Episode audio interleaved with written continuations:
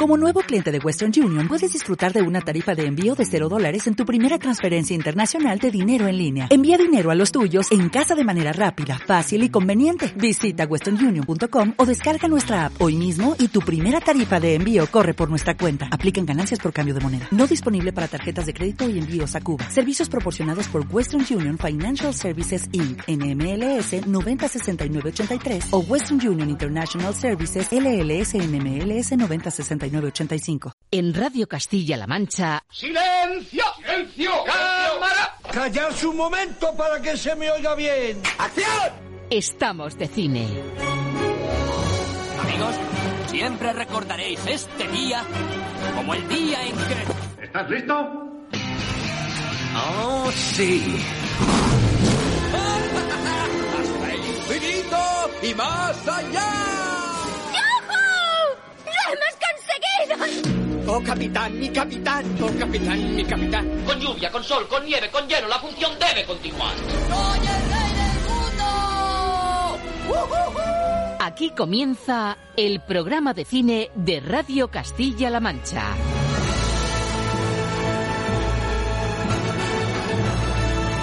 Presenta Roberto Lancha. Muy buenas a todos, ¿qué tal amigos, señoras, señores? El dramón de nuestros días resta y sigue. Si este último año que estamos viviendo fuera una película con opción a premios en una gala universal de todos los tiempos, tendríamos ya todas las papeletas para ganar el Oscar al año más dramático. Suben los contagios, las muertes, las limitaciones, surgen problemas con las vacunas, llega el deshielo y ahora otra borrasca en forma de lluvias. Y en medio de esta tremenda distopía, los cines de casi toda España otra vez cerrados, esperando que el temporal, el meteorológico y el pandémico escampe de una vez para recuperar esa normalidad que la verdad ya empieza a sonar a quimera. Pero en el lado medio lleno del vaso, que la radio sigue libre de contagio y nos permite llegar a ti a través de las ondas o de internet para hacerte compañía con un nuevo cóctel antivirus formulado a base de lo que más nos gusta. Alberto Lucchini, nuestro crítico de referencia, el periodista del mundo, nos espera en Madrid para hablar de las recientes nominaciones a los premios Goya que son de por sí, la verdad, la demostración de que no ha sido un gran año el del cine, ni dentro ni fuera de nuestras fronteras. Sí lo ha sido, sin embargo, el de las series y el de las plataformas, que como buen pescador se han llevado las ventajas y las ganancias de este río revuelto que no cesa. Ejemplo de ello, una serie de enorme nivel, rodada en parte aquí en Castilla-La Mancha y que acaba de concluir. Las 30 monedas de Alex de la Iglesia, que hoy van a estar aquí a debate también en Estamos de Cine. Y otro ejemplo antológico de lo que han dado las series de sí en el último año, el que hoy sentamos en el diván de las bandas sonoras. Teníamos muchas, muchas ganas, era un sueño por cumplir poder hablar de Patria con el compositor que ha dotado a la serie de HBO de una banda sonora talentosa desde el equilibrio y emotiva desde la contención y la delicadeza. Es para muchos el gran compositor actual de nuestro cine y lleva en su mochila joyas como Un monstruo viene a verme, Lo imposible, El orfanato o El secreto de Morrowbone. Hoy sentamos a la mesa de Estamos de Cine a Fernando Velázquez. A mí me lleva una música mucho más cercana, más pequeña, más cotidiana, con una escala mucho más humana y mucho menos épica. Hace unas semanas le dedicábamos, si recuerdas, un especial banda sonora a su trayectoria y hoy Ángel Luque rescata de su armario cinéfilo el traje de gala para charlar con un músico que nos ha conmovido con su aportación a la que está llamada a ser una de las mejores series españolas de todos los tiempos. Damas, caballeros, amigos todos, no hay paños calientes. Este paisaje pandémico, frío y lluvioso que nos rodea las encerronas en casa, el miedo y la gravedad de esta tercera ola nos tienen casi congelado el rictus. Pero ahí está el matiz, querida familia, solo casi.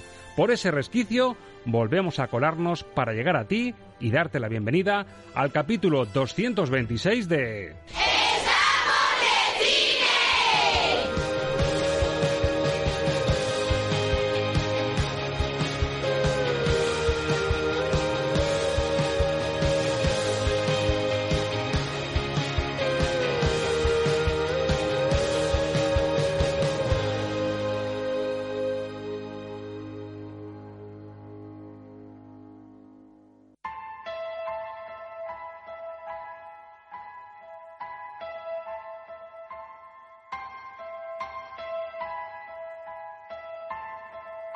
El filtro Lucchini.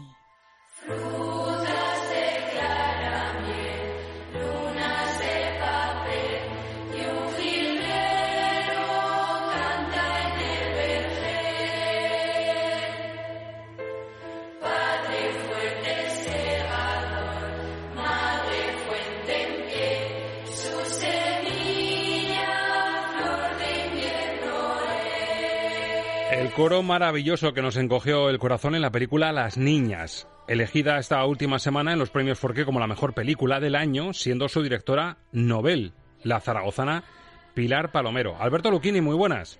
Hola, muy buenas. Imagino que por lo que nos gustó Las Niñas en su día y siendo una de las mejores pelis del año, no te extraño que, que el Forqué fuese para ella, aunque a lo mejor en otro año, un poquito más normal, sería una película mm, quizá de relleno, con ciertas opciones en la categoría principal, con el Goya Segura Dirección Nobel, pero no sería tan favorita a lo mejor como este año, ¿no crees? Pues hombre, es verdad que ha sido un año raro y que, que han faltado grandes títulos pero de los de los títulos que ha habido, mm, desde luego para mí Las Niñas es la gran película española del año, sin duda, vamos. Sí, ¿a ti no te parece? Eh, es que esto me, me hace retrotraerme un poco a finales de los 80, principios de los 90, que hombre, salían, primero que eran menos candidaturas, y, y luego salían como títulos mmm, un poquito más grises, ¿no? Y, y, me resulta, por lo menos por la selección, no, ha sido, no sé si ha sido criterio de los académicos al elegir, y me sale la lista de Adu, Anne, La boda de Rosa, las niñas y Sentimental. No sé, se me queda un poquito, a lo mejor es que veníamos de un año bastante fuerte, con Almodóvar, con Sorogoyen, con, mucha tensión, pero hombre, yo creo que es un reflejo, las nominaciones de este año, un reflejo de, lo que está pasando, ¿verdad? Sí, es un reflejo porque, hombre, de las, de las cinco nominadas, en un, año normal, mmm, tres seguramente no hubieran estado. Pero bueno, es que es, lo que ha habido y, creo que reflejan las candidaturas reflejan bastante bien lo que ha sido el año para el cine español. Quizá me sorprende un poquito lo de lo de Adu, que haberla considerado como la gran producción, porque más que como gran película, como la gran producción española que está en todas en todas las categorías técnicas. Bueno, pues eh, hombre, a mí Adu me parece que está un poquito sobrevalorada, pero el, el resto de películas son películas que en un año normal probablemente hubieran tenido también sus, candidaturas, aunque hubieran tenido menos opciones. Damos por seguro casi la dirección Nobel para Pilar Palomero, porque posiblemente sea la mejor película. ¿Sería tu favorita? Aunque cuando se acerque la fecha, cuando lleguemos a primeros de marzo, que a saber cómo estaremos, haremos nuestra quiniela, pero en principio de, de la terna de Adu, Anne, La boda de Rosa, Las niñas y Sentimental, yo creo que Las niñas, como calidad cinematográfica, es la que atesora más opciones. A ver, a mí me parece que hay, hay varios varios premios que, mm, que están bastante claros. Yo creo que la mejor película, además porque se ha llevado se llevó el premio en Málaga, mm. se ha llevado el premio Forqué y creo que se va a llevar el premio a la mejor película va a ser Las Niñas, que es que además me parecería justo que el año 2020 fuera recordado por el año de las niñas, que es la película que, que, creo que más nos, nos ha marcado nos ha marcado a todos. Y luego lo que decías tú de la dirección Nobel es una categoría que, este año me parece que tiene un nivelazo mmm, enorme, porque además de Pilar Palomero están David Pérez Añudo por Anne, que es una película que está muy bien, Bernabé Rico por El Inconveniente, que también está muy bien, y, Nuria Jiménez Lorán por My Mexican Bretzel, que es una película que se ha visto menos, pero que también está muy bien. O sea, yo creo que por lo menos lo que, no, lo que nos podemos quedar este año es que eh, el relevo eh, está, está garantizado, vamos. Exacto, nos llegan mensajes del futuro buenos, jóvenes talentos, que, que, que además es una buena jornada. Yo no sé si llegarán aquello de los 90, aquella nueva ola de cine español que, que atesoró tantos, tantos nombres y tantos directores y directoras fenomenales. Ojalá sea, sea un anticipo, desde luego.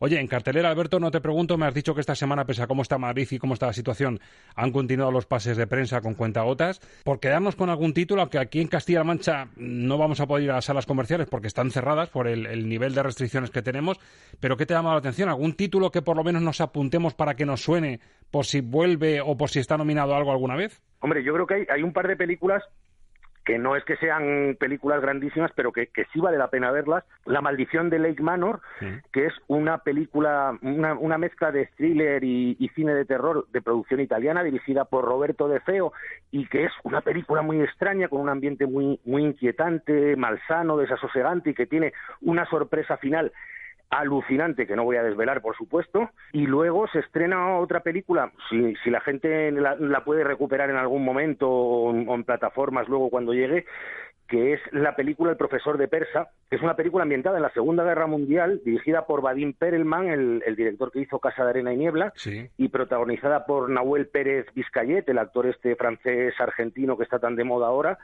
y, y es una película dramática, mm, trágica, que si no fuera porque está basada en hechos reales y fuera tan trágica sería una comedia, porque la premisa es maravillosa. Un judío atrapado en un campo de concentración nazi que se hace pasar por, por iraní y le da clases de, de persa al capitán del, del campo de concentración que se quiere ir a vivir a Irán después de la guerra. Y claro, el judío no tiene ni idea de, de farsi y lo que hace es inventarse un idioma. Es alucinante porque en un momento de la película él mismo lo dice, dice, si el problema no es inventarme el idioma, el problema es acordarme de lo que me he inventado. Bueno. Entonces, todo esto, claro, mmm, podría dar lugar a una comedia. El problema es que no es ninguna comedia porque es un campo de concentración donde están matando a la gente y además basada en hechos reales. Pero es una película curiosísima y muy recomendable. ¿eh? Bueno, pues estaba directamente al WhatsApp de Gabriel Castaño, el director del Cine Club Municipal de Toledo, porque es una peli, por lo que me dices, muy de Cine Club y puede ser de las estrellas de la temporada. Sí, sí, es una película que ya digo, tiene, tiene algún defecto porque es un, un, pequi, un pelín larga además, pero es eh, sobre todo es que es una cosa que, que, que, alucina tanto la premisa y el desarrollo de, de la película, es carne de cineclub y, y de muy disfrutable en un cineclub. ¿eh? Oye, en, en, Estrellas, para no perder la costumbre, ¿cómo calificas a la una y a la otra? Pues a, a La maldición de Lake Menor eh, le, le doy un dos y medio y a la película mmm, del profesor de Persa un 3. Bueno, pues son los dos títulos, por lo menos nos los apuntamos para que nos suenen, por si alguna vez esto vuelve a la normalidad, por si se recuperan en Cineclub, que estos dos títulos sepamos que no están nada mal y es de lo que se podría ver hoy si todo estuviese en la normalidad que todos deseamos, pero tenemos que mirar a las plataformas. Alberto, yo creo que con todo esto que ha pasado, el río revuelto, al final la ganancia de pescadores ha sido sin duda para las plataformas, pero no ya por el contexto y la tormenta perfecta, sino porque hay que reconocer que en este ambiente las plataformas han sido un poco la vía de escape para que el talento se pueda seguir viendo, el talento audiovisual que tenemos en nuestro país, hay que reconocer que está muy fuerte y ejemplo de ello es la serie que acababa esta misma semana y de la que queremos hablar.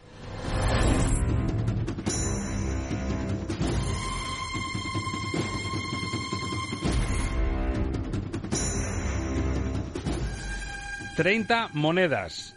Uno de los grandes directores del cine español, un grandísimo aficionado al cine de terror, Alex de la Iglesia, que nos anticipaba hace más de dos años en Toledo, en una visita que hizo a Toledo, pudimos entrevistarle y nos decía que estaba trabajando en una peli de terror, en una serie de terror para HBO, que es 30 monedas, que como decíamos, su octavo capítulo y último se emitía eh, desde este pasado domingo. Ya ha concluido, yo al final pinché un poquito a Alberto Lucchini para que la viese y al final esas 30 monedas, que es el título de, de, la serie, basada en las 30 monedas que Judas recibió para traicionar a Cristo, son la base de una trama que nos ha dejado a todos muy locos. Judas es el mayor de los santos porque entrega su alma para que Cristo cumpla con su destino. Judas se sacrifica por él. Los atributos del Señor siempre han dado problemas. La cuestión esencial siempre ha sido la cuestión del mal. ¿Por qué Dios permite la existencia del mal? ¿Por qué? Si un hombre no puede elegir entre el bien y el mal, es libre.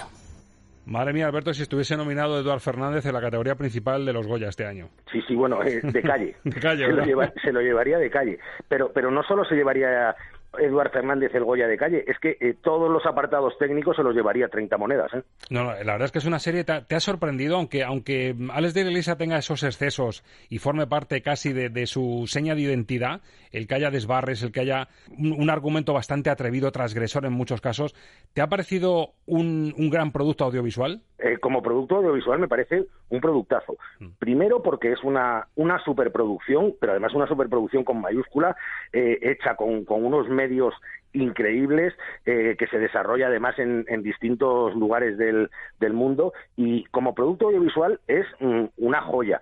Otra cosa es que sea muy Alex de la Iglesia y cuando digo muy Alex de la Iglesia lo digo con todo lo bueno y todo lo malo que, que ello conlleva, ¿no? Alex de la Iglesia es, es un tipo que, que rueda mmm, como poca gente rueda en el mundo y por otro lado tiene esas fijaciones lovecraftianas y cosmogónicas que le gusta tirarse por criaturas sobrenaturales y mucho efecto especial CGA y me pasa como con el bar que es una película mm, que cuando le da eh, un punto de intriga y de suspense me gustaba mucho y cuando se iba por los cerros de Úbeda no me gustaba nada, pues con, con 30 monedas me viene a pasar lo mismo. Sí, además es la oportunidad, yo creo que es, es, la gran oportunidad en la que hemos visto a un de la iglesia maduro, es decir, con todo el bagaje cinematográfico que tiene en la mochila, que ha podido desarrollar lo que lleva dentro, lo que quería durante ocho horas, cosa que en ninguna película de las que le hemos visto, aunque durase dos horas, en las películas de terror o más fantasiosas de Alex de la Iglesia, no ha tenido la oportunidad de desarrollar todo lo que llevaba dentro en ocho horas, en ocho capítulos, ¿verdad? Y de hecho, yo creo que no ha desarrollado todo lo que lleva dentro porque tiene toda la pinta por el final de la serie de que va a haber una segunda temporada, con lo cual le quedan otras ocho horas para seguir desarrollándolo. Sí, lo, lo ha hecho muy bien. Estamos de acuerdo en que cuando tira por los efectos de ordenador, los efectos digitales, las arañas y esos monstruos que chirrían tanto un poco en la trama, yo me pregunto, Alberto, si es que no le hacía falta. Yo creo que lo mejor de 30 monedas es lo que aparece más real, lo que te llegas a creer de, la trama. Claro, es lo que siempre hablamos cuando hablamos de cine de terror. Eh, el cine de terror funciona cuando es mm, lo más cotidiano y lo más cercano al público posible, porque es lo que de verdad da miedo. Cuando nos vamos a, efectos especiales y a cosas eh, de otro mundo, sobrenaturales, pues visualmente queda muy bien, pero no acaba de dar ese terror que tendría que dar, sino que lo que da es a veces hasta un poco de risa. Y lo que a mí me preocupa es que probablemente esa parte sea la que más le interesa a de la Iglesia de, de toda la serie. Seguramente sea, sea, con lo que más ha disfrutado. Si fuese una película, es decir, si lo entendemos esto como conjunto, que yo creo que alguna vez con las series, por ejemplo con Antidisturbios, creo que lo dijiste, ¿qué le pondría sobre cinco estrellas a, a 30 monedas la que es su primera parte, como deducimos todos? Yo me quedaría en un tres y medio por lo que te digo. Hay partes que me gustan mucho y otras que me chirrían demasiado. Bueno, pues ahí está tres y medio, pero yo creo que es una evidencia, Alberto, que hemos visto casi lo mejor del año eh, no sé si por suerte o por desgracia, pero lo, han tenido las plataformas. Bueno, es que además también no olvidemos que las plataformas es donde las que tienen el dinero ahora y las que se pueden permitir un presupuesto como el, como el de antidisturbios o como el de 30 monedas, pues hay poquitas productoras cinematográficas que se lo pueden permitir, mientras que una, una gran plataforma, como es el caso de, HBO con, con 30 monedas, es que tiene un, público potencial de cientos de millones de espectadores.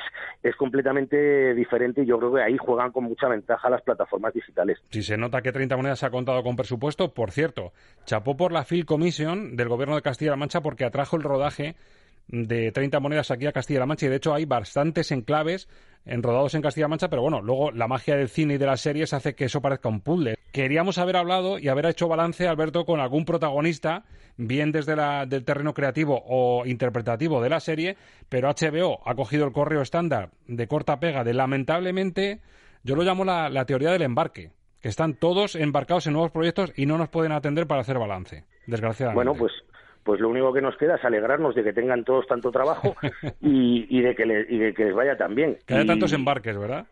Sí, sí, bueno, pues oye, mientras no sean martes y 13. Yo, desde luego, me, me parece una, una, serie de gran calidad. Me alegro muchísimo que se haya rodado en Castilla-Mancha y repito, chapó por la Film Commission pero sí te digo que a veces, sosquinando un poquito esos filtros de prensa de plataformas como HBO, se puede conseguir lo que tenemos hoy en Estamos de Cine, que es una entrevista de altura, que tiene que ver con otra de las series del momento, que igual que te he pinchado con HBO, te tengo que hacer repinchazo. Hay que ver Patria, Alberto. Yo me reafirmo en lo que dije en su momento y es que cuando no estemos bajo estado de alarma prometo ver Patria. Exactamente. Bueno, pues quédate porque el compositor de la banda sonora que nos espera a vuelta de pausa te va a sorprender porque no tiene pelos en la lengua y la música te va a enamorar y va a ser un buen gancho y un buen cebo para que veas la serie. Voy tomando nota para cuando salgamos del estado de alarma. Alberto, ánimo con la situación hasta la semana que viene. Hasta la semana que viene.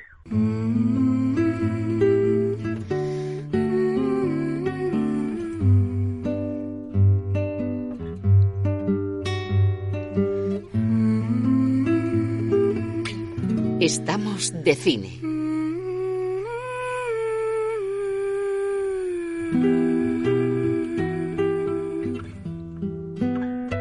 Con Roberto Lancha. Y estamos de música con nuestro experto Ángel Luque. Ángel, muy buenas. Muy buenas, Roberto. Bueno, momento muy especial, el que estamos a punto de vivir en Estamos de Cine. He dicho que íbamos a hablar de una de las series llamadas a pasar a los anales de la historia de las series españolas.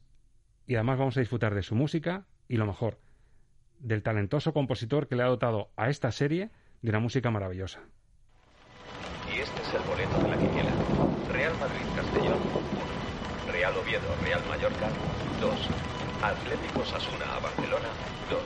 Real Valladolid, Rayo Vallecano. ¿Qué hora es? Van a dar las 4. ¿Se te han pegado las sábanas o qué?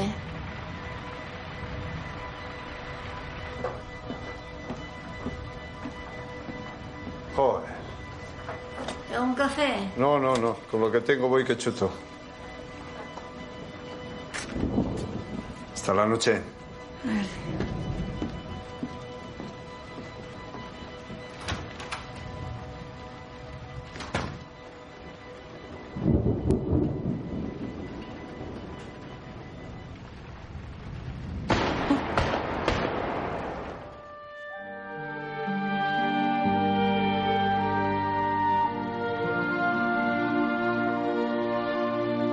Lo que ves es lo que oyes.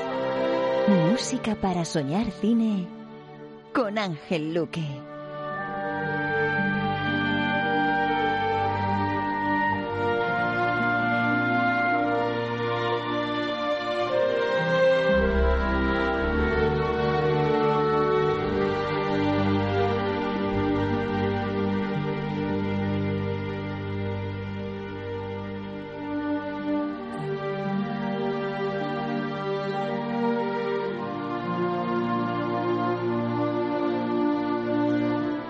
Esta música deliciosa, equilibrada, contenida, ha emocionado a millones de espectadores, un exitazo de HBO, y tenemos muchísimas ganas, Ángel, de disfrutarla, la serie por supuesto y también la música, porque además no tardamos, es decir, no tuvimos que llegar a un capítulo 5 o a un capítulo 6 para darnos cuenta de la joya que suponía la banda sonora. Y de hecho dijimos, esto merece un especial en cuanto se pueda. Y aquí estamos. La verdad es que, bueno, yo diría que desde el capítulo 1, vamos, desde el capítulo 1 eh, simplemente ver esta cabecera, eh, ver esta cabecera automáticamente te, te, te, mete como si fuera una máquina del tiempo en lo que vas a ver, en los sentimientos y las emociones, ¿no? que a mí me parece fundamental.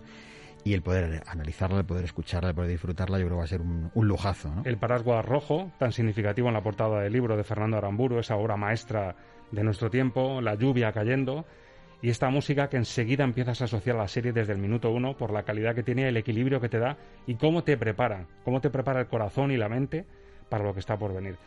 Y por fin hemos conseguido hablar con el responsable de, este pequeño milagro televisivo y para mí cinematográfico, porque esto tiene altura cinematográfica sin ninguna duda. Sin ninguna duda. Pues yo creo que vamos a ello, ¿no? Vamos a meternos en faena. Fernando Velázquez, Egunon, buenos días. Egunon, buenos días. Buenos días, Fernando. Vamos a, si te parece, eh, Fernando, porque eh, son tantas las cosas que se pueden decir de esta música de, patria que, quizá a lo mejor no, no, vamos a ser originales eh, en todas las preguntas, pero yo creo que es importantísimo, sobre todo, el hecho de poder tenerte aquí para ver las entrañas de, todo esto. Y una de las primeras cosas que me surgían cuando vi el primer capítulo de Patria es, entiendo, quiero pensar que Fernando ya conocía un poco la historia, habrías leído el libro, me imagino, o tendrías conocimiento de ello. ¿Tú te habías imaginado leyendo viendo a estos personajes, te habías imaginado ya la música, sabías a qué iba a sonar, porque claro, esta sencillez que tiene tan emotiva, este solo de clarinete que me parece, me parece soberbio, se te mete hasta, hasta las entrañas. ¿Ese concepto ya lo tenías con la, con, la, con la lectura del libro o te ha ido surgiendo según ibas viendo el desarrollo de cómo se iba filmando, los actores, la interpretación, todo eso te iba sugiriendo esto? ¿O lo tenías tú previamente ya en la cabeza más o menos? Lo cierto es que aquí hay como tres eh, estoy pensando ahora, eh, según me hablabas. Eh, por un lado está, digamos, la, los hechos en los cuales está basado el relato, que no siendo documental podría serlo, porque a ratos parece un documental, que es una realidad que, que es que yo, yo he vivido. Entonces, como la he vivido, eh, por un lado está lo que vivimos, los que lo hemos vivido, que de alguna manera también lo hemos vivido todos, ¿no? Luego está el libro y luego está la serie. Entonces, cuando yo empecé a leer el libro, me recordaba tanto a lo que yo había vivido que no quise leerlo. Por una razón, y es que yo veía caras y veía lugares que, como además en el libro no están especialmente descritos precisamente para que cada uno imagine, ¿no? Es una novela que es, de, es mucho más de emociones que de descripciones físicas o incluso geográficas, aunque evidentemente es en el País Vasco. Yo sufrí muchísimo la novela, tanto que no la leí, o sea, la empecé y la dejé porque para mí era un viaje al pasado en el que yo, como os decía, ponía caras y ponía y, y no era algo que quisiera volver a vivir. Entonces, para mí la novela no tenía música como tampoco la tuvo la realidad. Es decir, si yo tuviera que hacer una reflexión en forma de música acerca de, de los asesinatos de ETA, de la violencia de ETA y de todo lo que había alrededor, no sé si podría hacer algo de música, porque son sentimientos demasiado eh, duros y desagradables, ¿no? En cambio, al ver una película, curiosamente, eh, las emociones son, son más inmediatas y ojo que no estoy diciendo que sea una película fácil ni de ver ni que sea un lenguaje sencillo, pero las emociones son más inmediatas, entonces al entrar en un código, digamos, de contar una historia, tiene más sentido la música. Entonces al final la música que tenemos ha partido de, de las imágenes y de los personajes que crearon que crearon los directores y, y Aitor Gabilondo. Es decir, ha partido de eso que veis, no de la realidad que cuenta ni del libro que la contaba. Sí, se ha tenido que convertir en material cinematográfico para que tú pudieras y estuvieses preparado para acceder a ello y amortiguar y preparar la música que pensabas que le podía que le podía ir bien. Eso es, porque porque además es muy bonito porque fíjate cómo, cómo todos queréis, todos queremos a, a Miren y a Vittori y a sus maridos y en toda la serie hay igual dos personas que, que, que, resultan realmente, o tres personas que resultan realmente odiosas, el cura, el jefe de ETA y el que hace de conexión, ¿no? Mm. Porque incluso el chaval que se mete a ETA y que es un terrorista y que es un asesino con todas las letras, llega a inspirar algo de compasión porque ves que el, que el tío ha hecho el imbécil con su vida y no solo ha matado a gente y ha acabado con la vida de otros, sino que ha acabado con, la suya también, ¿no? Y, encima lo está pagando cuando hay otros que son los que le han empujado y se han ido de rositas, ¿no? Entonces, toda esa mm, esa humanidad que desprenden al, al convertirse en algo cinematográfico es mucho más musicable, por lo menos para mí, que, eh, que mis recuerdos, que son tan duros que precisamente intento que se transformen más en convicciones que en recuerdos, porque cuando los recuerdo me quiero morir. ¿Eh? Me, o sea, me muero de pena recordando, recordando asesinatos mmm, cercanos y otros todavía más cercanos. Siendo un compositor de referencia como eres, cuando se empezó a hablar de la dimensión de la novela, esas reticencias que nos cuentas y que nos reconoces a la hora de asomarte a ese mundo por lo que te iba a remover por dentro, nos ha removido a, a los que somos un poco más ajenos a, a, esa realidad vasca. Pero yo entiendo que como compositor de referencia, cuando empezó el run run de que iba a haber serie, en algún momento pensarías, pues a mí me da que esto me puede caer a mí y a lo mejor me tengo que ir preparando para ser el compositor que le dé a esto lo que necesita. Hmm, sí, sí, pero, pero de esas hay muchas siempre y algunas ocurren, otras no, y muchas pueden ser caramelos envenenados, ¿no?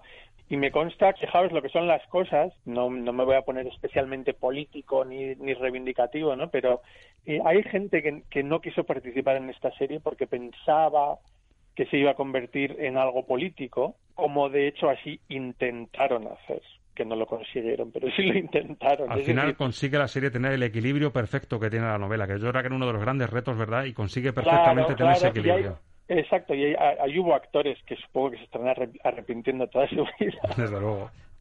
actores y actrices que yo creo que no quisieron, bueno, no creo, me consta, ¿eh? me consta, y técnicos también, ¿no? Que, que, por un lado querían porque podía ser algo grande, pero por otro lado no querían porque les daba mucho miedo que les señalaran. De hecho, uno, uno que es que es amigo me dijo algo así como que trabajó en la serie, que es un tío que se viste por los pies, dijo, tío, que nos van a echar, lo dijo de broma, ¿eh? Y, y es algo que gracias a, a pues todo este deshielo que hemos tenido, del cual también me, me, siento un poquito responsable porque si lo pensáis, ocho apellidos vascos es como la cara amable de, de, de Patria. O sea, son como dos, no sé si dos caras de la misma manera o, o dos realidades mmm, lejanamente parecidas y desde el momento en el que nos empezamos a reír, empezamos a desactivar todos esos sentimientos horrendos que nos han estado fastidiando la vida, ¿no? Entonces, el haber participado era un reto que me apetecía, que me daba miedo, y luego también es cierto, y esto es una cosa que, que apenas que apenas podéis valorar los que veis las obras hechas,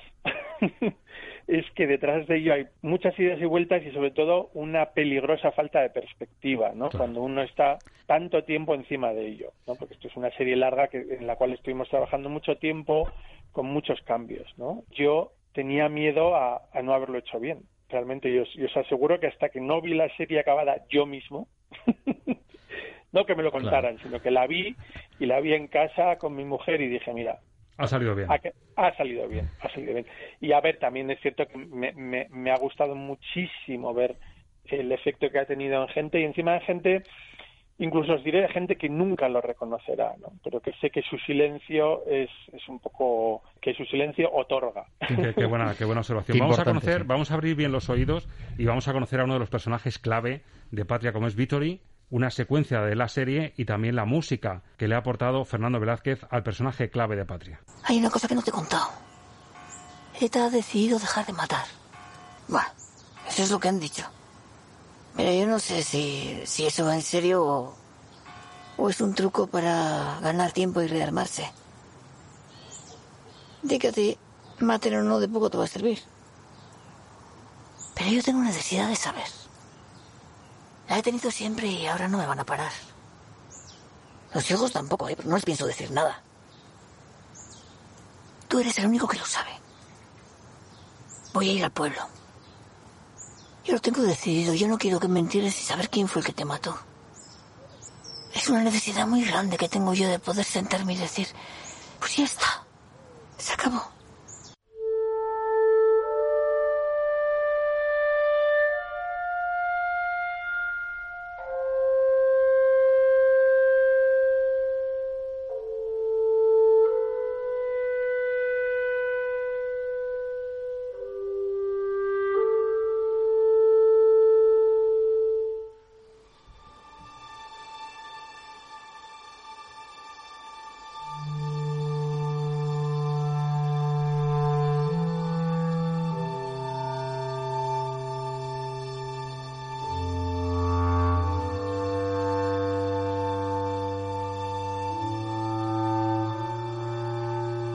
Tema de Victory Ángel en el que hemos visto el leitmotiv de toda la serie, pero con estas, eh, estas idas y venidas en la personalidad de Victory, el drama mm. por la pérdida, por supuesto, y luego cómo el personaje se va humanizando, va remontando hasta encontrar la paz que la escuchamos en el, en el clip que, que, que quiere encontrar respuestas. La, la pregunta quién mató a mi marido y el por qué, ¿no? No perderla, no quiero perder la ocasión de, de, nuevo decir, ya lo hemos dicho aquí, que qué magníficas interpretaciones, es impresionante, ¿no? El, casting de, actores es una maravilla.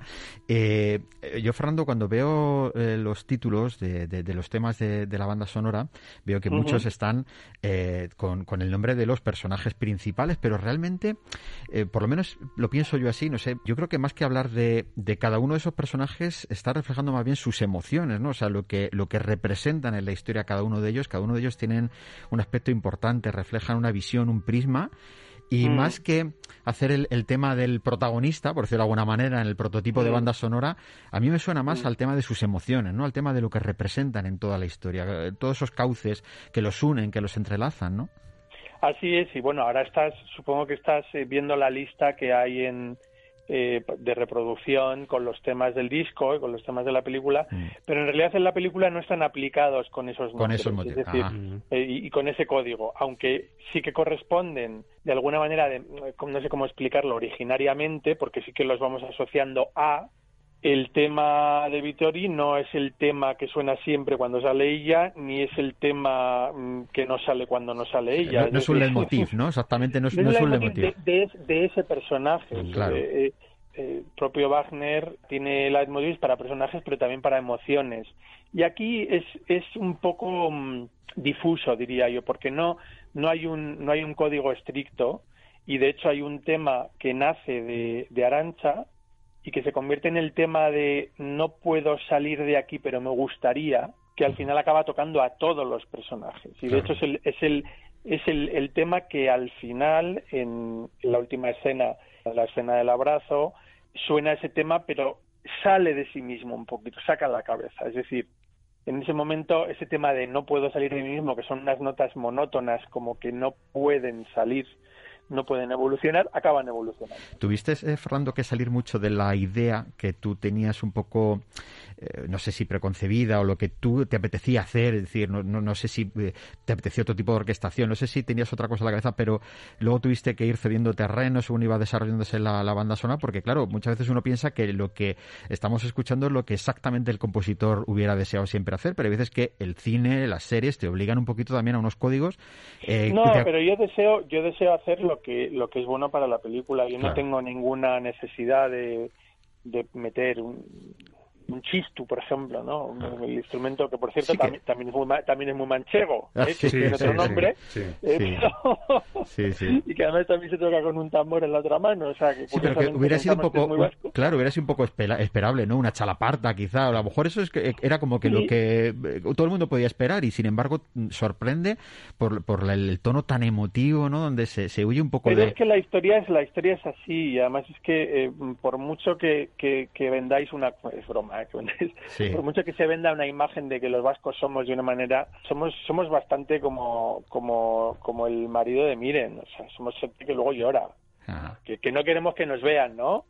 Pero lloramos o lloramos para adentro. Encantador el personaje de José ¿eh? encantador. Lo bonito es que todos son magníficos, todos, es decir, todos los principales y además están todos, bien hechos y con sí, sí, y encima con, con, os digo yo eh, de verdad que con una con una generosidad en, en los matices de, de ser nosotros, porque en, en otras ocasiones, pues bueno, les voy a va a ser de vasco uno que no es vasco, cosa que no tiene ninguna importancia que seas vasco o no pero me cachis, tienes que dar luego en pantalla que eres vasco. Yo creo que este, ¿cómo se llama? Vigo Mortensen, le dicen que hagan de vasco. Yo creo que lo hace, vamos, increíble, ¿no? no, pero está, el casting como, hace de italiano como hace de italiano mafioso en el Green Book y yo me lo creo todo, ¿no? Sí, pero... Sí, pero... pero, el casting es impecable y desde luego se nota y se agradece que, que, sean personajes vascos. Luego, quiero hablar yo justo al final, cuando habéis hablado de meter instrumentos un poco tradicionales, porque hay un recurso muy bonito en el final, lo, lo comentaremos porque escucharemos el tramo final, en el que parece que hay un ambiente festivo, entonces de una forma indirecta, con, lo, con la música del ambiente, se va notando que estás en el País Vasco sin necesidad de que Fernando en la composición introduzca ningún instrumento, ¿verdad? Sí, eso es, pero eso es una de las, de las ideas bonitas del guion, porque además si os fijáis es yo no, no, sé si es el primer momento en el que suena algo de música festiva. Eh, sí, posiblemente. porque hay, hay, otro gran momentazo musical que es una, una idea, yo no creo que fue de, de, de, Aitor, no sé si de Aitor o de Félix, de Aitor Gabilondo, eh, o de Félix Vizcarret, que es el momento el momento amor de hombre. Sí, en, fin, una maravilla. En el coche, lo estoy escuchando. En el coche con la cinta, que luego además se mezcla con la lluvia y con la música que hicimos. ¿no? Sí, Te pone en el momento, te contextualiza perfectamente en, en, el, en, el, sitio y en el momento en el que estás. Sí, Sí, sí, y, además es que, claro, nos transporta de verdad ¿no? a, esa época. Entonces, al final, eh, hay, hay mucha inteligencia poniendo eso. Luego, por ejemplo, no, no os niego, hay un momento en el capítulo, no recuerdo si era el 6 o el 7, que es cuando cuando la hija del chato ya acaba la uni y entonces está muy contenta porque ha acabado, ¿no? Y vemos que es, que es la que ha decidido dentro de su luto, pues ella su luto lo desarrolla pasando de todo yéndose fuera, ¿no? Yo hice un bloque que es el, más, el que más me gusta. la composición yo creo que es la que más me gusta, no como composición, sino como momento, como momento musical, ¿no? Se llama Nerea. Y sin embargo, eh, con un criterio propio que yo también respeto porque hay que aprender a perder y a trabajar en equipo, pues pusieron una canción.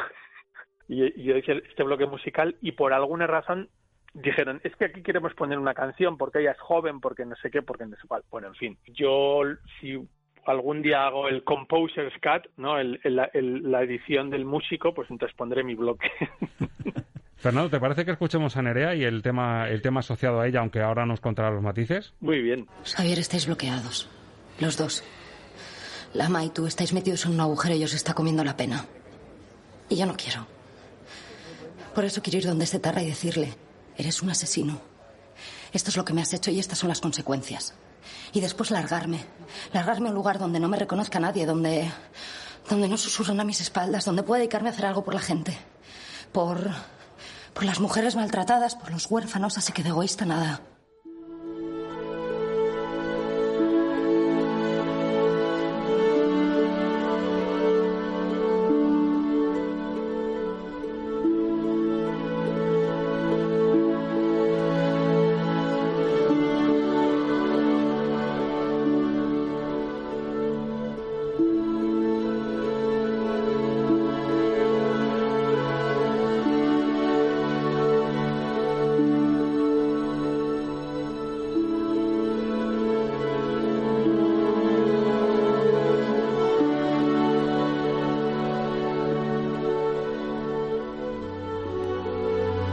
Preciosidad de tema asociado a un personaje que parece Fernando que está diciendo lo que me habría gustado, lo que habría dado por no vivir y por no meterme en este agujero en el que se ha metido mi familia por el drama del asesinato, ¿verdad?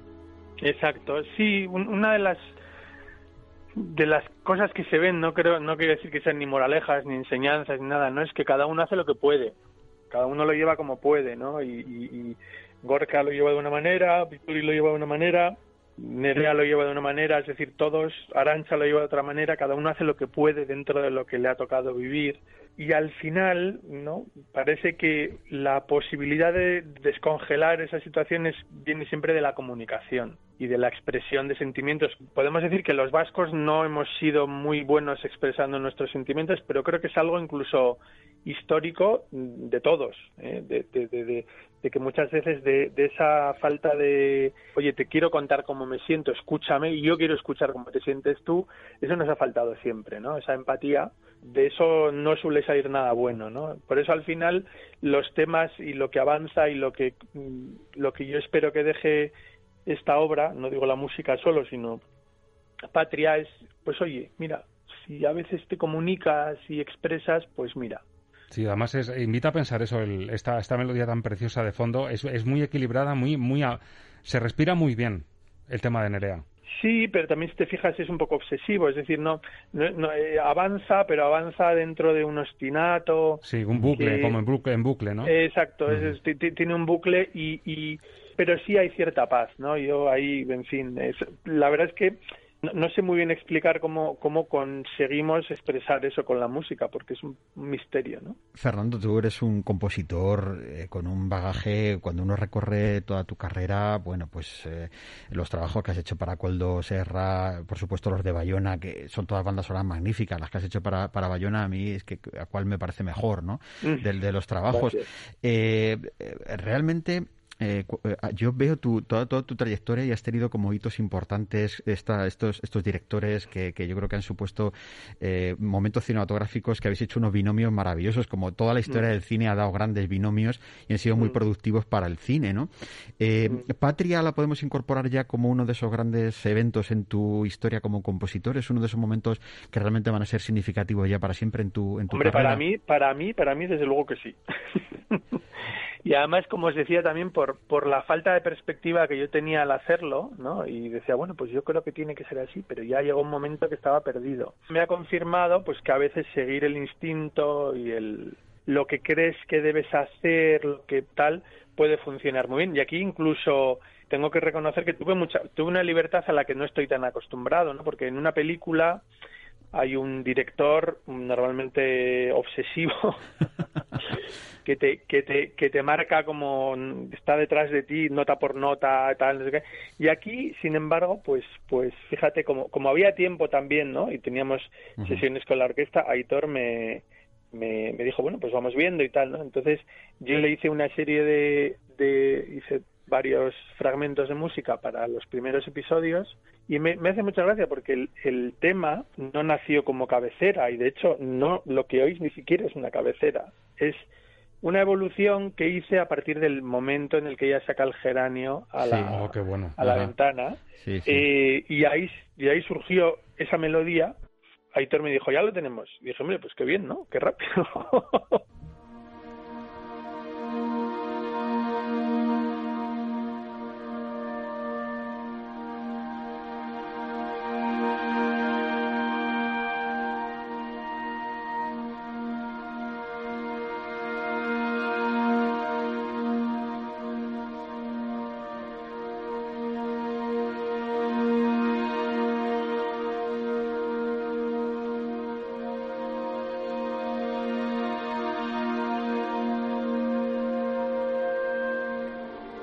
Pues curioso que ese geranio que vemos en el balconcito de la casa de Víctor y en el pueblo, que simboliza como que ha vuelto después del drama que está ahí, está, esa, como dice, mire. Como la bandera cuando está, la reina de Inglaterra, ¿no? Que está, eso. O sea, que esto es el génesis de, de, lo que entendemos por la cabecera, ¿no, Fernando? Así es, así es, sí, sí. O sea, es decir, y lo mismo que ese, ese momento que os decía de, de, la música que no avanza, que está estancada, surgió de Arancha y del momento en el que se encuentra con ay se me olvida el nombre. Sí con Javier es Javier con Javier con Javier, es cuando se encuentra con Javier y ella y ella le ve y es la impotencia de decir joder si yo pudiera pero no puedo entonces ese ese ese que, además es un es un son tres notas que hacen piriri y, y no y no avanzan intentan hay una especie de, de nebulosa de notas y esas notas se oyen ahí como perdidas eso surgió de ahí, como os decía, surgió de ese momento y luego se convirtió en, el tema se convierte también en el tema de la, de la indiferencia, no de la indiferencia, sino del, del ahora lo llamarían el ghosting, ¿no? O sea, de cuando le hacen el vacío al chato todo en el pueblo. Eh, se convierte en un tema gélido de, de marginación y de, de apartheid, ¿no? Eh, yo creo, estoy seguro de que si hiciera un mapa de temas antes de aplicarlos, no funcionaría, ¿no? Al final hay algo de prueba y error y algo muy orgánico que a veces consiste en tampoco poner el tema que corresponde, eh, que hace que todo sea bastante mágico. Y de hecho el tema, uno de los temas más dramáticos es precisamente Chato Chivato, que es lo que mm. justifica que su amigo Josean deje de hablarle. Este es uno de los momentos.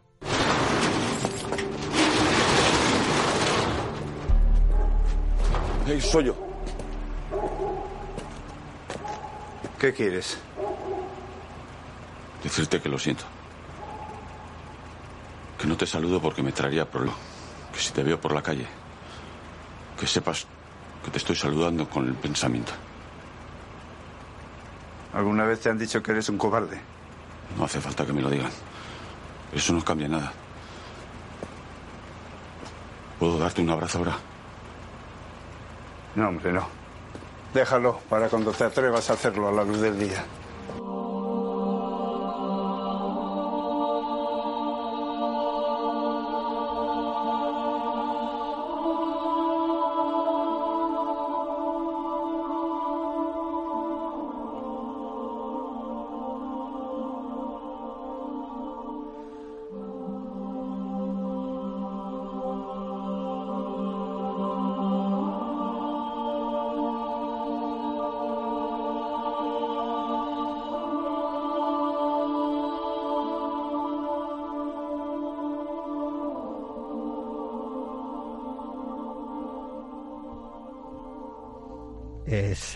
Es, sobrecogedor el, recordar el momento y escuchar precisamente la música eh, que mm. nos recuerda a esa situación. Eh, Fernando, estoy recordando cuando recogiste el Goya por el monstruo, recuerdo que dijiste que, bueno, hiciste pues los agradecimientos, lo típico, ¿no? Mm. Y, hablaste de la escuela de música de tu pueblo, me acuerdo que dijiste, eh, de la importancia de la Orquesta Sinfónica de Euskadi, Orfeón de Nostiarra, que han colaborado contigo. El País mm. Vasco es una tierra de compositores de cine, porque hay muchos nombres muy, muy significativos. desde abajo la importancia de valorar la música cinematográfica, la música de series, eh, es, es, importante para este momento musical que estamos viviendo. Es decir, pues eh, tú has mencionado a Wagner antes, ¿no? Wagner, yo, vamos, estoy casi convencido al 100% que si viviera en este tiempo haría música de cine, seguro, porque se apasionaría por este, por este invento. Desde abajo a los chicos eh, y a los músicos se les está hablando, se les está sensibilizando sobre la importancia de la música de cine ahora mismo para que la música siga viva como un género que le está aportando muchísimo. Y luego lo que te digo, que, que, os dan en el País Vasco, que, que sois un montón de compositores estupendos ¿eh? para el, para el pues cine. Chuleta, chuleta y rodaballo. chuleta, eh, vuelta, vuelta y vuelta, ¿no? Exacto, chuleta y rodaballo y todo funciona. eh, bueno, curiosamente es, es, es, un poco al revés, del, o, viene siendo, por lo menos para mí ha sido al revés de lo que estás diciendo. para la cultura musical oficial siempre ha parecido que lo de componer música para cine era una cosa menor, alimenticia y un poco lamentable, lejos de, del parnaso de los creadores, ¿no? Y de hecho, en fin, hay gente que le sigue pensando pues muy bien. Allá ellos. Fernando, el, feedback, ahora que, que, notas como compositor, una palabra también que está muy de moda, el feedback, Em, se empieza a apreciar, es decir, lo que estamos haciendo nosotros hoy aquí de, poner esto como una, una, una, joya que queríamos sacarle brillo, estáis empezando a notar que se valora el trabajo que hacéis, que la banda sonora y la música en una serie, en una película, es fundamental. Me vais a a ver cómo lo explico yo de una manera políticamente correcta. o incorrecta, no pasa nada. es un sí pero no, un sí pero no hay cosas que no hay que defender porque se defienden solas. Precisamente esto no necesita la defensa de nadie porque a todo el mundo le gusta. Exacto. Aunque haya silencio, como has dicho tú antes, ¿no? Y, además le gusta de manera honesta, es decir, no no le gusta no le gusta eh, por extrañas maneras filosóficas o tal y, estéticas porque tiene un gusto estético elevadísimo y valora, ¿no? Esto es, es decir, las narraciones bonitas nos emocionan a todos a todos los que tenemos, digamos, eh, antenas para entenderlo, que somos casi todos porque hemos aprendido y tenemos nuestra cultura, ¿no? Entonces esto le emociona a todo el mundo y realmente no necesita la defensa ni, el, ni la promoción de las instituciones ¿por qué no? Porque es como, no sé, estoy pensando, la, todo el mundo le gusta no sé, algo que nos guste a todos, el azúcar. Pues, pues, el azúcar pues lo compramos porque nos gusta, entonces no hace falta que nadie...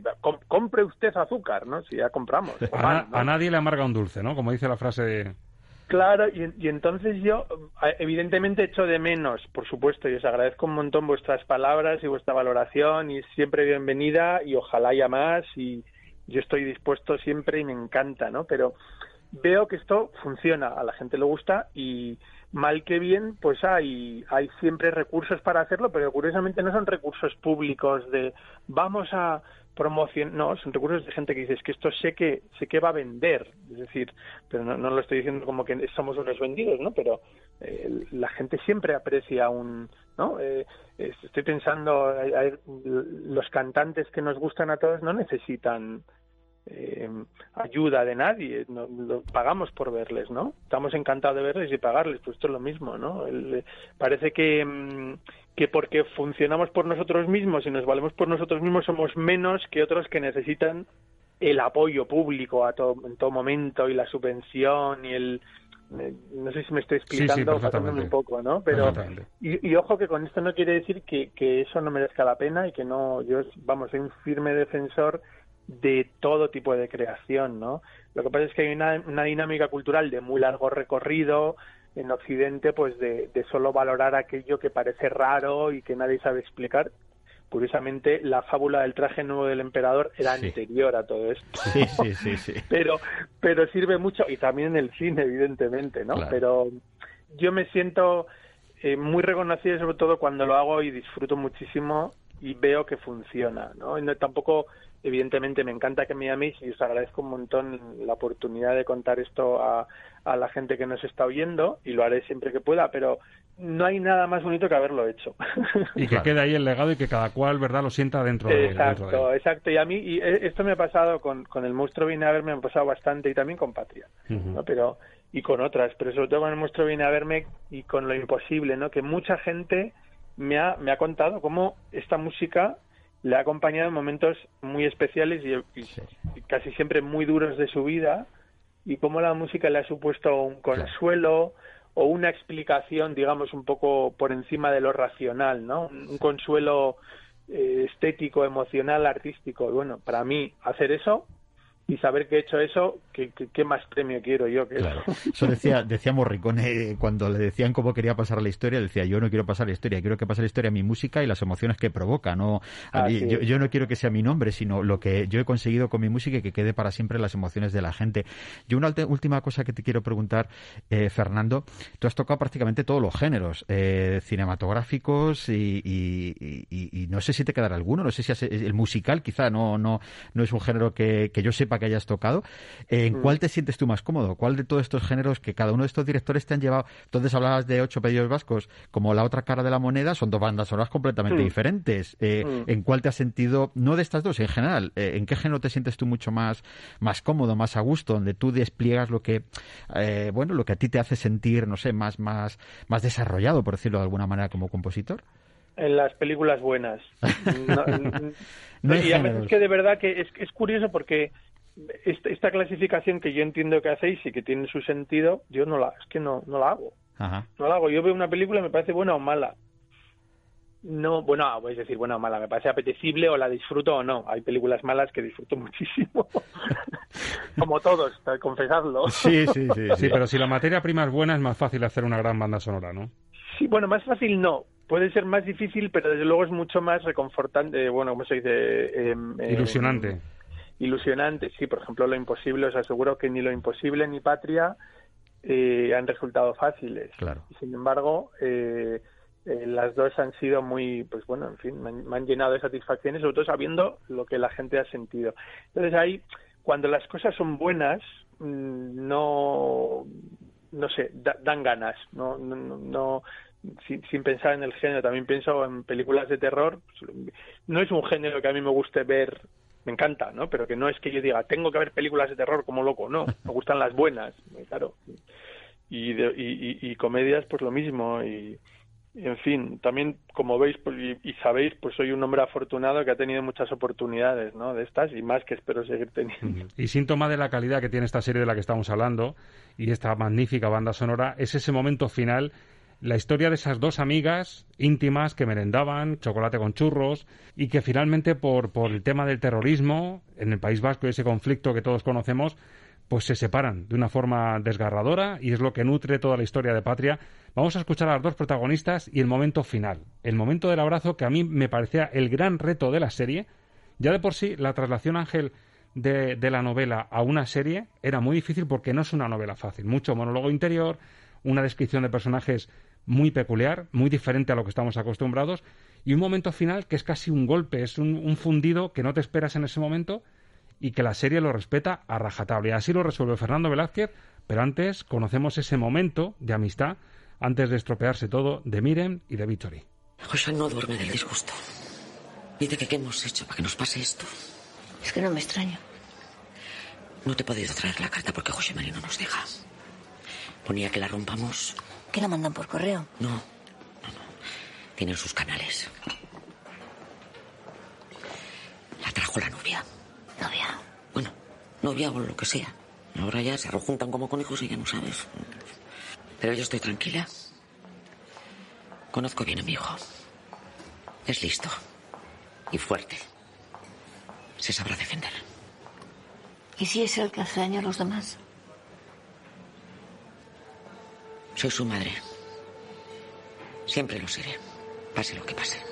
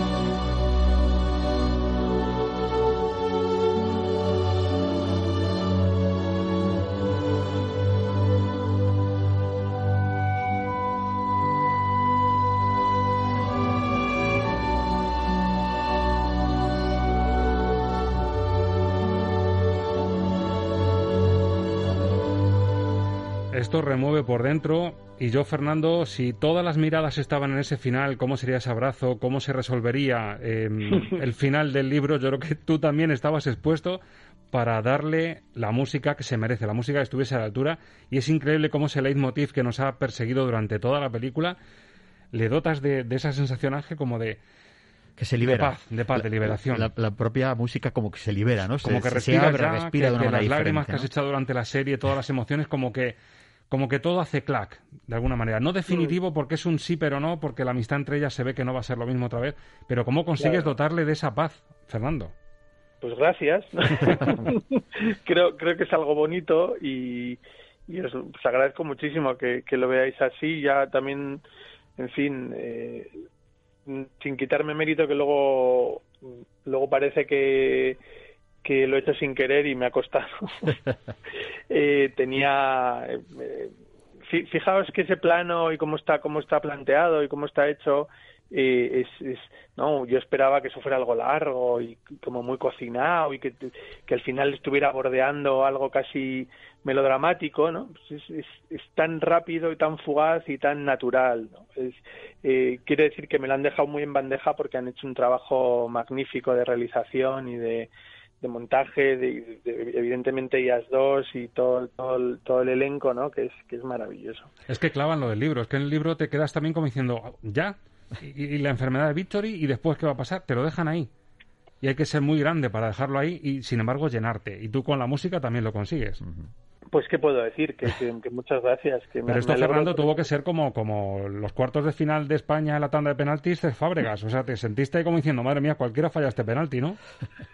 Sí, pero no, pero fijaos que lo curioso es que esto ya llegó cuando llevábamos, pues bueno, los capítulos iban llegando en orden y era bueno el abrazo, a ver el abrazo, a ver el abrazo, a ver el abrazo, y digo, el abrazo, pues está. aquí lo tienes. No, no, no, no, de, de, este os aseguro que no hubo versiones, o sea, este sí que fue, ya sabíamos a dónde llegábamos. Lo tenías clarísimo. y sí, sí, sí, sí, sí. Y por la escuadra, por la escuadra. Bueno, y, me alegro, y, campeones del mundo y lo que y ni está de mi vida, pero pero vamos eh, es, y además me, encanta esa sensación que decís que ahí se, queda ahí no es un final yo sí que entiendo que la, música una vez que se acaba la imagen sí que tiene un carácter un poco más conclusivo pero es porque yo ya fuera y es, es un es un momento de, las de las películas en el que yo suelo tener mucho cuidado porque me da cuenta de que es muy importante que a la gente le digas no le digas qué tiene que sentir, pero se, lo dejes ahí, ¿no? Preparadito. Recuerdo el orfanato, eh, bueno, las pelis de Bayona, eh, El secreto de Marrowbone, tantas, tantas en el que los 30 primeros segundos de los créditos son tan importantes como la música de la película, porque es el momento en el que te quedas y reflexionas, ¿no? Y entonces resuena esto. Y curiosamente en Patria eh, ha sido así en todas las en, todos los episodios, ¿no? O sea, todos acababan en un sitio en el que era bonito dejarle un un, un musical, ¿no? Sí, una, una, especie de pista de aterrizaje muy larga para que cada uno aterrizara, ¿no? Después de verlo. Bueno, aquí hemos hablado de lo que nos ha emocionado Patria, de lo que hemos llorado con esta serie. Yo, como con pocos productos, he llorado con este. ¿El compositor ha llorado viendo Patria, Fernando? Eh, para adentro, que soy vasco. pero sí, sí, pero para adentro hay mucho. Sí, Como saludaba José Anachato, ¿no? Te saludo, pero con la mente. Eh, y, y, y, trabajando en ello también, y grabando la música también. Y de hecho, con, con la orquesta de Euskadi hay muchos momentos en los que yo me hago el duro, pero me pondría a llorar allí mismo. Pensás que también hay mucho esfuerzo muchas veces y mucha expectativa y tal, en esos cómo, cómo sonará cuando lo grabemos y hay, hay momentos que son muy catárticos y son muy de me gustaría ahora poder llorar y llorar y llorar y llorar, pero como soy vasco, pues no. Fernando, yo creo que es, es obligado, mm, es, ahora tu mente ya está, claro, entiendo, en los proyectos que tienes sobre la mesa, lo que tú tienes ahora mismo en tu carpeta de composición, más o menos, ¿qué nos puedes adelantar? ¿Qué cosas nuevas vamos a escuchar tuyas? ¿Cuáles son tus proyectos ahora mismo más inmediatos? Por estrenar ahora creo que ya está todo estrenado, ha habido hay un parón extraño con la pandemia. Claro. Pero está acabándose El Inocente, que es una serie eh, para Netflix estupendísima de Uriol Paulo, que es el director de Contratiempo y Durante la Tormenta, y, y enseguidita también me pongo con, si todo va bien, con Alma, que es otra serie también para Netflix, es de, de Sergio G. Sánchez, el director de Marrobón, guionista de Lo Imposible y El Orfanato, y luego ya más cositas, bueno, más muchas más poco a poco que, están ahí encajando, porque es cierto que es bueno, es muy buen momento para ver las series y las películas en casa, pero es muy complicado rodar y hay que reconocer que se están dejando, se están dejando la piel en este país en el que encima, pues bueno, en fin, el cine no deja de ser una artesanía incierta que a veces pues sale bien. ¿Y géneros, Fernando? ¿Thriller y terror? ¿Primera y segunda? ¿Los dos proyectos que has hablado son thriller y terror o los el dos inocente Es, el inocente es thriller, sí, thriller policiaco y Alma, no, Alma es es un género en sí mismo, es como Marrowbone, si la recordáis. El secreto de Marrowbone, ¿qué es? Mm, hombre, Una es película... un, terror psicológico a lo mejor, ¿no? Terror psicológico o, simplemente aventuras de chavales. Sí, sí, sí, Es decir, maravillosa película. claro, es cierto que pues hay, yo entiendo, como os decía antes, entiendo que hace falta una etiqueta. Hay grandísimas películas que se resisten a tener ninguna etiqueta y eso, eh, vamos, grandísimas obras, ¿no? Y, y ahí pues yo creo que Alma también es, es así, ¿no? Como todo lo que hace Sergio, que es una historia, no sé. Pues hablaremos con el seguro, que ya tuvimos una muy buena charla al hilo de El secreto de Marrubón, así que hablaremos con Sergio. Genial. Fernando, muchísimas gracias. Ha sido un placer. Eh, hemos estado aquí tan, tan, tan a gusto que parecía que estábamos sentados en, el, en la sala de estar de nuestra casa charlando contigo. Es un, es un privilegio poder eh, tener al propio compositor analizando todo esto que, que hemos sentido todos eh, pues con Patria y escuchando, escuchando la música. Te agradecemos muchísimo que todos, todos los proyectos salgan fenomenal y que sigamos disfrutando de tu música y de las emociones que nos provoca tu música. Nada, el agradecimiento es mío por vuestro interés. Un orgullo, Fernando, haberte tenido aquí. Hemos aprendido muchísimo y hasta la próxima. Volveremos a hablar, si quieres. Cuando queráis. Hasta la próxima. Un abrazo. Hasta luego. Hasta siempre. Hasta pronto.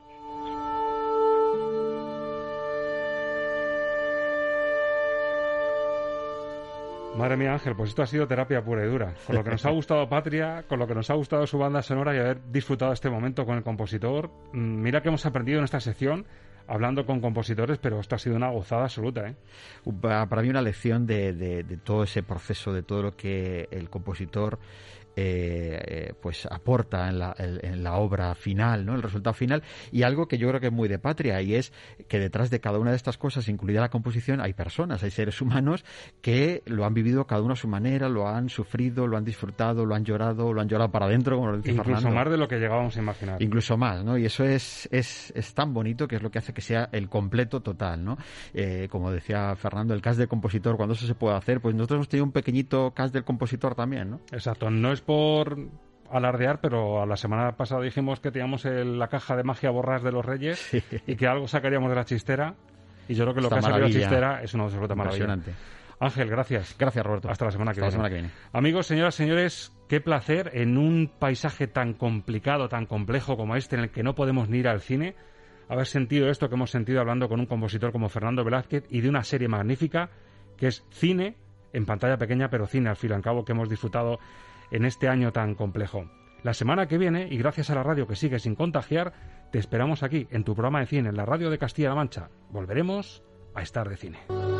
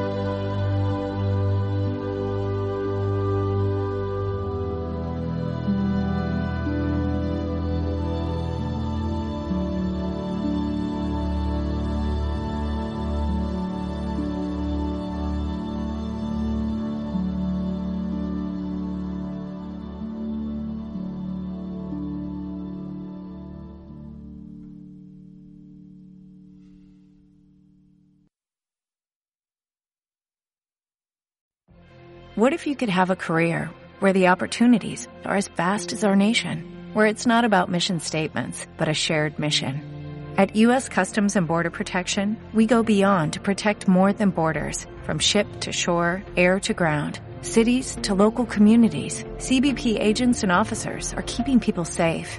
Join U.S. Customs and Border Protection and go beyond for something far greater than yourself. Learn more at cbp.gov/careers.